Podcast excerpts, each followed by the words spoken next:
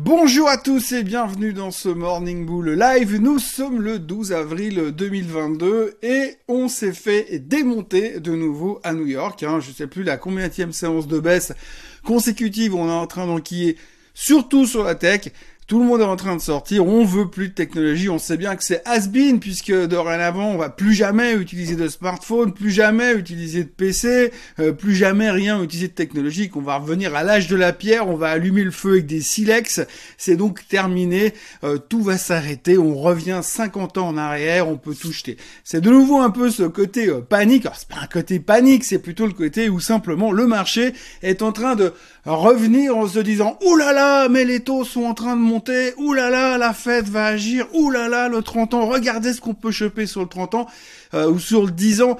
Regardez aujourd'hui le 10 ans, on est à 2,82 sur le rendement du 10 ans et tout le monde se dit ah oui bah moi je suis beaucoup plus confortable avec des rendements de 2,82 euh, sur, mon capital plutôt que d'aller prendre des risques sur des actions. Autant acheter des bonds du gouvernement américain qui est un gouvernement super safe, qui est pas du tout endetté et qui nous assure un rendement pour les 10 prochaines années. C'est génial. Donc aujourd'hui on est en train d'avoir cette, euh, cette phase de switch. Hein. On sort de la tech parce que c'est trop mauvais à cause de l'inflation, c'est trop mauvais à cause des taux qui montent, et on va se planquer sur autre chose. C'est tout simplement ce qui est en train de se passer sur les marchés pour le moment.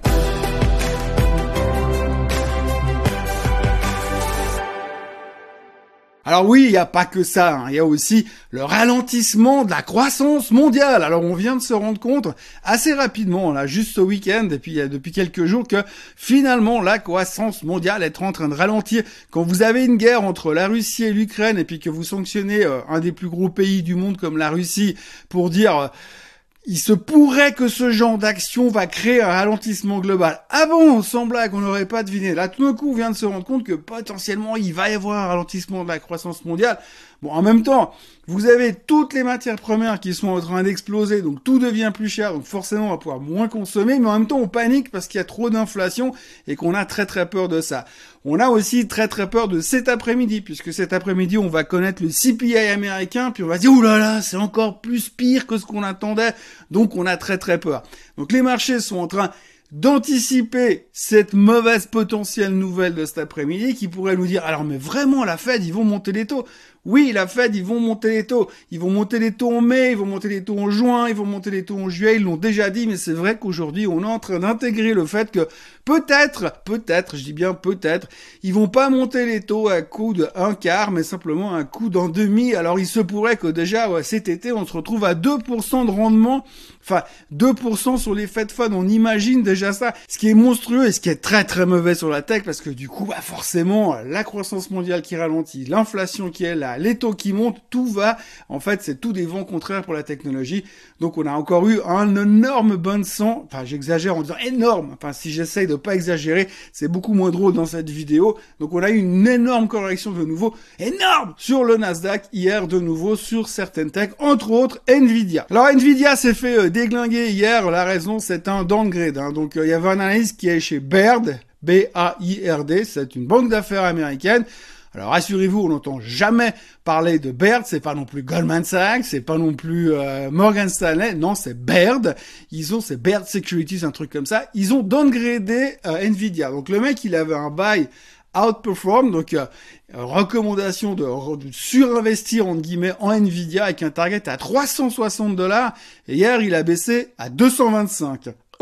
Voilà, donc le titre s'est pris 5,7% dans la figure qui s'accumule au reste, qui fait que le titre a perdu 20% quasiment sur euh, la semaine. Sur les 5 derniers jours de trading, Nvidia a perdu 20%. Nvidia, c'est le titre génial qui ne pouvait jamais baisser parce qu'il faisait tout juste. Les derniers résultats de Nvidia étaient juste exceptionnels.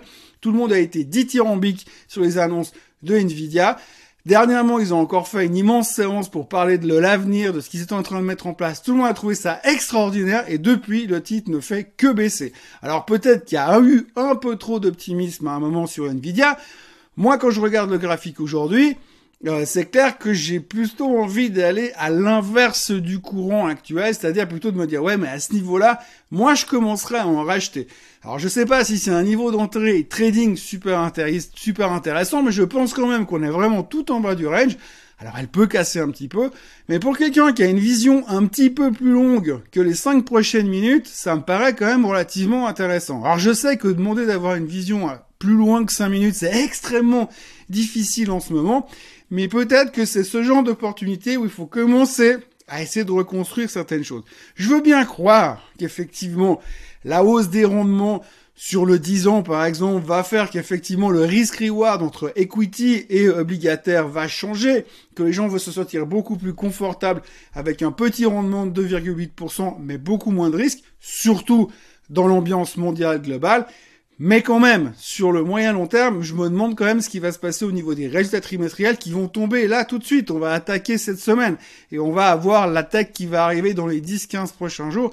On verra tout de suite un petit peu ce qui va se passer. Ça me rappelle un petit peu déjà ce genre de situation qu'on a eu il y a quelques mois en arrière où, à l'approche des résultats, les gars, ils, ils unload, ils déversent, enfin, ils réduisent l'exposition qu'ils ont en action sur la tech. Et puis dès que les chiffres ressortent, ah mais c'était formidable, ils sont tellement bons, tellement fantastiques, malgré la situation actuelle. Euh, et puis on repart dans l'autre sens. Donc je dis pas que c'est en train de se reproduire de nouveau. Il y a un, un espèce de sentiment différent qui est en train de se produire en ce moment, c'est-à-dire que les gens sont en train de dégager ce genre de risque pour aller se mettre dans des choses un petit peu plus confortables parce que on, pense qu'il va y avoir un ralentissement de la croissance mondiale à cause de l'Ukraine. On pense que la Fed est clairement en retard, qu'elle aurait dû monter les taux beaucoup plus tôt, beaucoup plus fort, et que c'est maintenant qu'ils vont devoir pédaler, entre guillemets, pour rattraper le retard. Est-ce que ça suffira? On n'en sait mais rien du tout. On essaie simplement de faire des prévisions.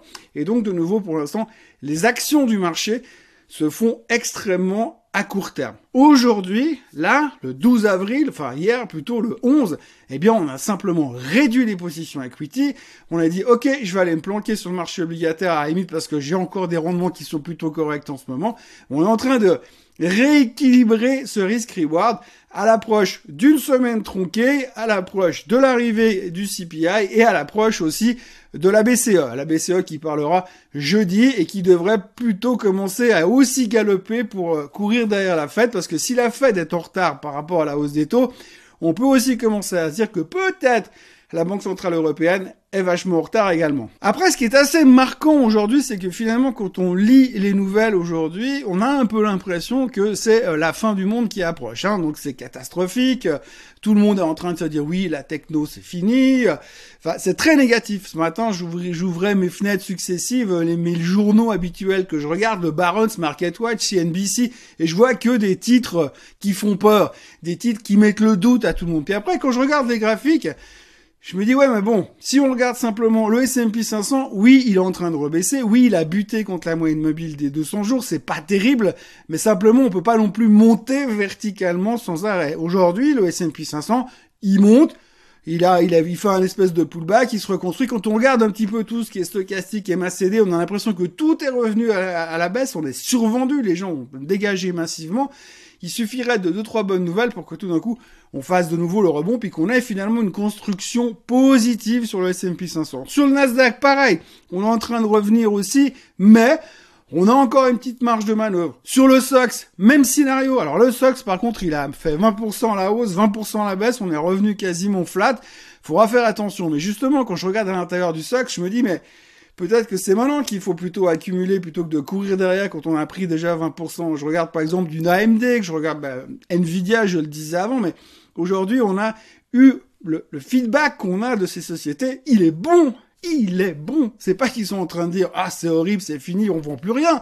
Non, on est en train d'anticiper le fait que parce que l'Ukraine est en guerre, parce que la Russie est coupée du monde, eh bien là c'est terminé, il va plus jamais rien se passer.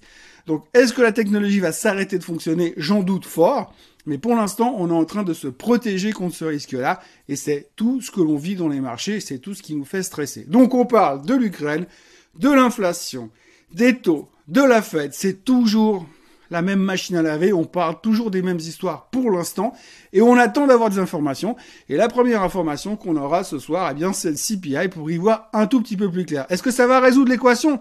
Non, je pense pas du tout. Ça va augmenter un peu de volatilité. D'ailleurs, la volatilité est étonnamment relativement basse par rapport à ce qu'on vit aujourd'hui. Relativement, c'est vite dit, mais la vol est très faible par rapport à ce niveau de stress qui en tout cas a l'air de se présenter sur les marchés financiers. Les gens sont pas en mode panique, les modes sont, les gens sont plutôt en mode je rééquilibre mon portefeuille parce qu'aujourd'hui peut-être que je peux avoir, euh, vous savez, sur ce curseur equity bonds, enfin action obligation, eh bien si je déplace mon curseur, eh bien aujourd'hui les gens sont en train de dire Ouais, je vais quand même aller prendre un petit peu de rendement à droite à gauche parce que j'ai une certaine stabilité. Alors, est-ce que j'ai envie d'acheter du 10 ans américain? C'est une autre histoire. Perso, jamais de la vie. Mais techniquement, c'est une certaine logique. Mais par contre, il n'y a pas non plus une panique qu'on pourrait quand même avoir l'impression qu'elle est en train de se dessiner. Alors, est-ce qu'on va de nouveau avoir un pic de panique ces prochaines heures parce qu'il va y avoir le CPI, parce qu'il va y avoir le BCE, puis qu'on va remonter en direction des 30 ou 40% sur, des 35 ou 38% de vol, à ce moment-là, comme à chaque fois, il faudra peut-être dire on a trouvé le fond et il faudra racheter de nouveau. Pour l'instant, on n'en est pas là, on a besoin d'informations, on a besoin de finir le rééquilibrage de nos portefeuilles. Et là, j'ai envie de dire peut-être que c'est bien qu'on finisse la semaine en roue libre, qu'on parte en week-end, qu'on se fasse un week-end de 4 jours et qu'on revienne avec l'esprit clair et la motivation intacte après les vacances de Pâques. Petit détour par le Bitcoin ce matin. Alors, ça fait 2-3 jours que j'ai l'impression qu'il est revenu sur des niveaux intéressants. Il a encore cassé les 40 000 hier. Il est revenu à l'intérieur de cette espèce de triangle qu'on avait. Donc, on est revenu sur cette espèce de train dossier qu'on avait avant. Euh, tout le monde est en train de dire oui, alors cette fois, il a cassé des niveaux euh, importants. Le Bitcoin peut retourner facilement à 30 000 dollars.